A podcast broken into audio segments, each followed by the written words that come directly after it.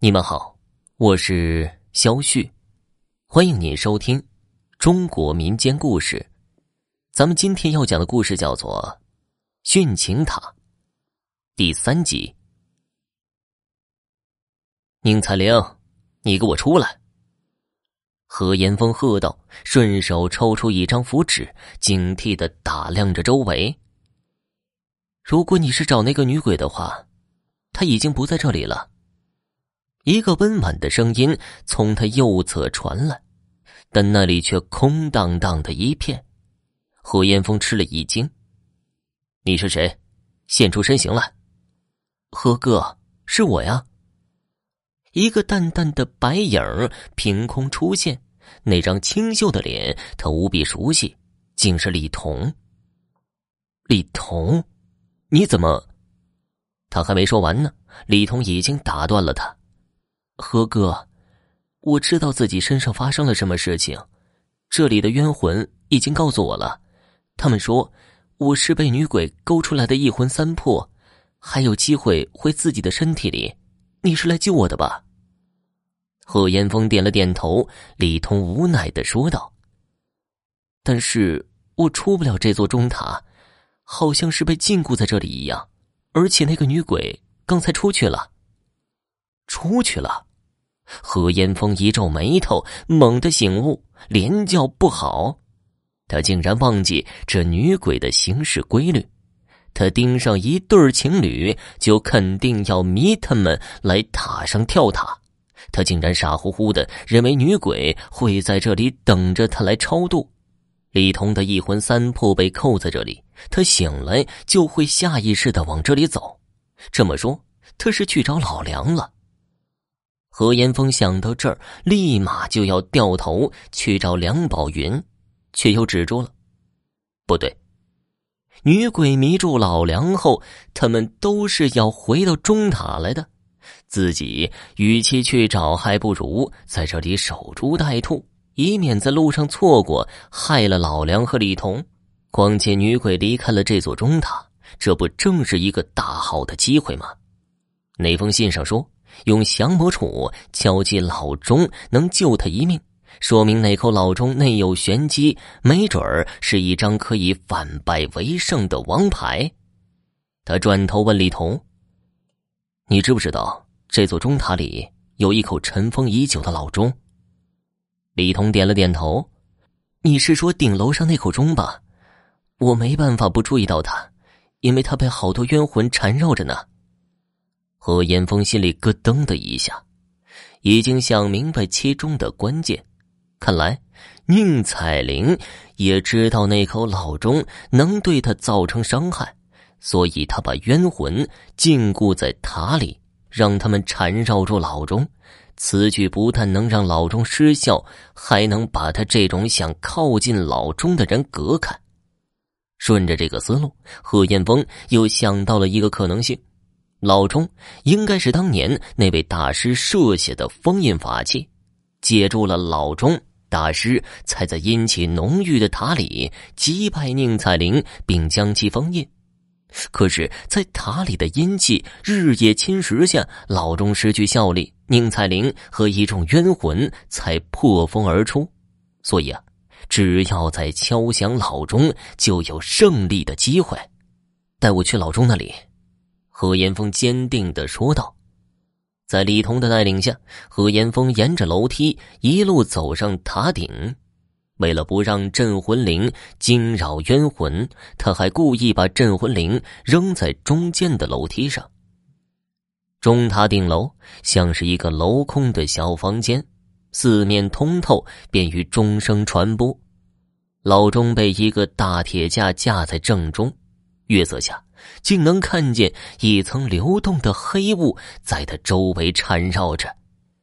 何岩峰在楼梯口探出头偷瞄了一下，老钟上刻着的皱纹让他震惊的几乎喊出声音来。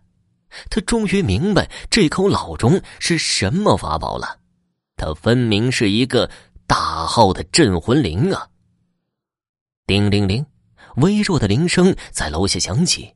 何岩峰心中一惊，想到被自己扔在楼梯上的小镇魂铃，宁采玲回来了。何岩峰看了一眼流动的黑雾，连忙拿出两张辟邪符。他轻声念过辟邪咒，将符纸扔向老钟。流动的黑雾撞上散发着金光的符纸，顿时沸腾起来，将符纸腐蚀成灰。何岩峰倒吸一口凉气，心一横，干脆掏出雷符，念响了雷咒。五雷使者，威猛降临。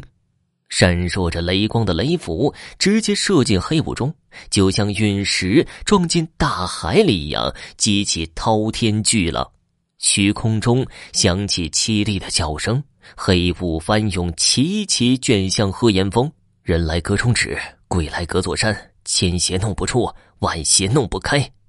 何岩峰反应极快，立马念出防鬼咒，身上散出金光，挡住黑雾。钟塔下响起一声越来越近的厉笑，宁采玲被顶楼的声响惊动，直接飞了上来。他狠狠地瞪了何岩峰一眼，一爪把他护身的金光抓散。在这千钧一发间，何岩峰掏出降魔杵，瞄准老钟的方向，奋力地砸了过去。一定要中啊！降魔杵散发出金光，把黑雾排开。旋转着飞向了老钟，只听“噔”的一声巨响，降魔杵敲上老钟，那上面的灰尘全部被震落，金光也染遍了老钟上的皱纹。寂静的校园里突然响起深沉而浑厚的钟声，经久不绝，威严万分。肉眼可见的波纹在老钟上一层层的荡开，将黑雾全部驱散。宁采玲被波纹震成一团白影，向塔下逃去。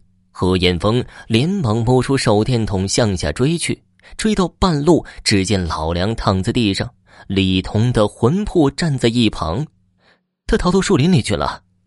跑出钟塔后，外面就是花园里黑暗的树林。何岩峰手电乱晃，小心的摸进树林里。那种被树枝勾住衣服的状况再次出现，何岩峰习惯的忽略，却突然脚下一紧，他被一只枯槁的鬼手抓住，狠狠的拎起来就是一甩。何岩峰越过好几棵树，才滚到地上，忍不住的呻吟出声。一个白影无视枝叶和黑暗的阻碍，径直穿到他的身前。何岩峰把降魔杵扔过去，却被他轻松躲开。铜钱剑、八卦镜什么的根本来不及动用，他就又被他抓住，单手举起。就在这个时候，三颗鹅卵石呈三角形激射而至，把宁采玲打得青烟直冒，不得不把何岩峰扔在了地上。一个人影灵活的在树枝里穿插而至，马尾飘荡。恰好堵住了他的退路，陶木剑挥舞出流影，与他战作一团。何岩峰大喜：“师姐，果然是你！谢谢你的帮助了。凭我自己想再次赢他，还真不太容易。”来人在激战中甜甜一笑，正是路上故意撞了何岩峰一下，把纸条塞给他的人。他很狡猾的，看见我就不会给我们敲钟的机会了。原来三年前的大师也是你啊！何岩峰话音未落，宁采玲突然转头向他发动攻击，他只能狼狈的低头躲避。身边疾风吹过，他被宁采玲拎着衣领，一路刮着树枝，在树丛里穿梭。糟糕，是把我当成人质了吗？何岩峰心里气愤，想挣扎，却又毫无办法。师姐在后面紧追，高喊道：“还记得信中所说收服他的唯一办法吗？”何岩峰心中一动，连忙从口袋里掏出超度符纸。可就在他要往宁采玲身上贴的时候，一根横伸出来的树枝恰好打到他的手上，符纸脱手飞出。他正要惊呼，突然一把桃木剑闪电般射到了面前，一剑穿过符纸，继而狠狠的插入宁采玲后背中。就在这一瞬间，高亢的吟咒声竟然盖过隆隆的钟声。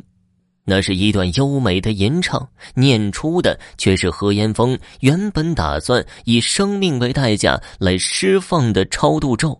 太上赦令，超入孤魂，鬼魅一切，四声沾恩，急急超生。